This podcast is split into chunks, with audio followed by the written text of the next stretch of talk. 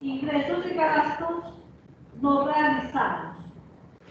¿Y qué quiere decir lo uno y qué quiere decir lo otro? Cuando hablo de realizados y no realizados.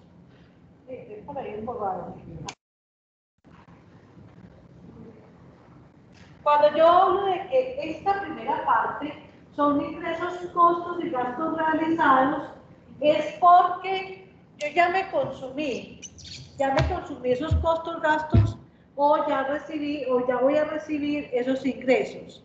O sea, es posible que por estos costos, eh, costos y gastos es posible que yo ya tenga en este periodo corto, en ese periodo corto que por lo general es un año, es posible que yo vaya a tener, por ejemplo, salidas de dinero o que yo vaya a tener entradas de dinero por los ingresos que obtuve. Mientras que cuando hablo de estos no realizados, estos no realizados es el de largo plazo y cuando me refiero a largo plazo es un tiempo mayor a un año. De que es posible que yo tenga ingresos y costos, ingresos y gastos que en el próximo año se me vayan a realizar. ejemplo, voy a colocar un ejemplo y tanto de acá como de acá como para que lo tengamos claro. Por acá en otros ingresos, en otros ingresos ustedes por allá van a encontrar la cuenta de utilidad en venta de activos. Y si voy a suponer que esa utilidad en cuenta de activos fue de 10. Y por acá en el ORI voy a tener una ganancia por revaluación de activos. Y que acá va a ser 40. ¿Listo? Supongamos que después de calcular impuestos y todo esto, esto me lo supongo, que me quedo de estas utilidades que me quedaron 8, después de haber sacado los impuestos. ¿Listo? Entonces, ¿qué pasa?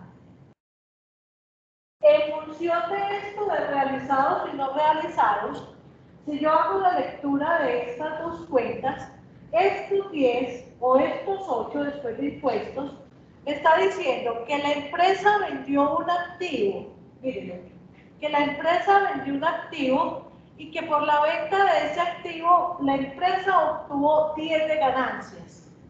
Y pues sí que pagó impuestos y que finalmente le quedaron 8. Listo.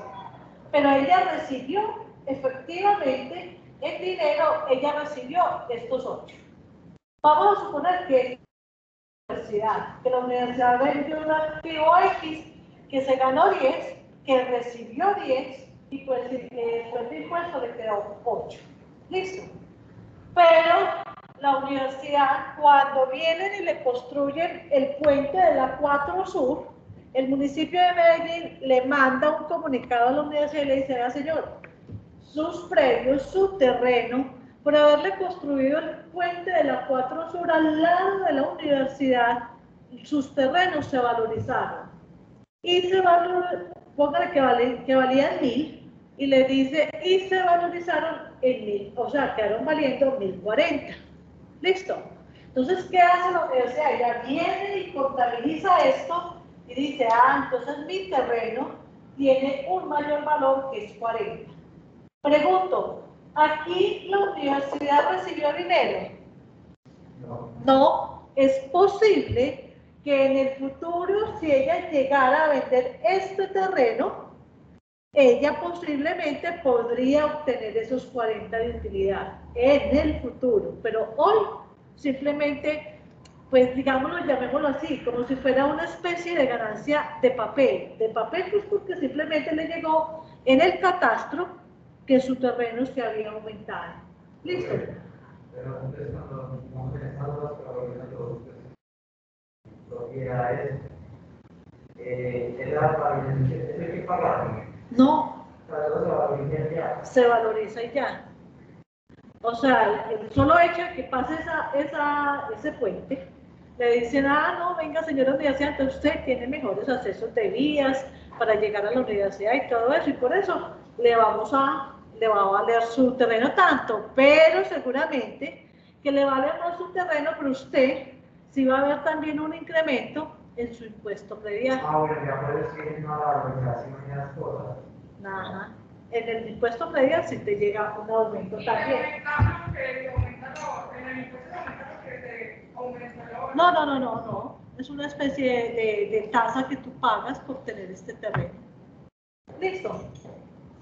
Pero nota la diferencia entonces. Lo, todas las cuentas que hayan en el ORI, hay varias, chicos, hay varias. Otro resultado integral. Hay varias cuentas aquí en el ORI, pero digamos que la que nosotros vamos a trabajar aquí en el curso principalmente es esta. Esta cuenta, seguramente que en la clase 16, en la última clase, la, la vamos a... Listo, entonces, aprovecho y hago diferenciación. Cuando vengo el bien, yo recibo el dinero y por eso lo ubico en esta primera parte del estado de resultados. Mientras que aquí no estoy vendiendo el bien, mas sin embargo él se me valoriza, tengo una ganancia y por eso la muestro entonces aquí en ingresos y gastos no realizados. Cuando me refiero a la realización es porque seguramente que en el corto plazo va a haber una entrada o salida de dinero.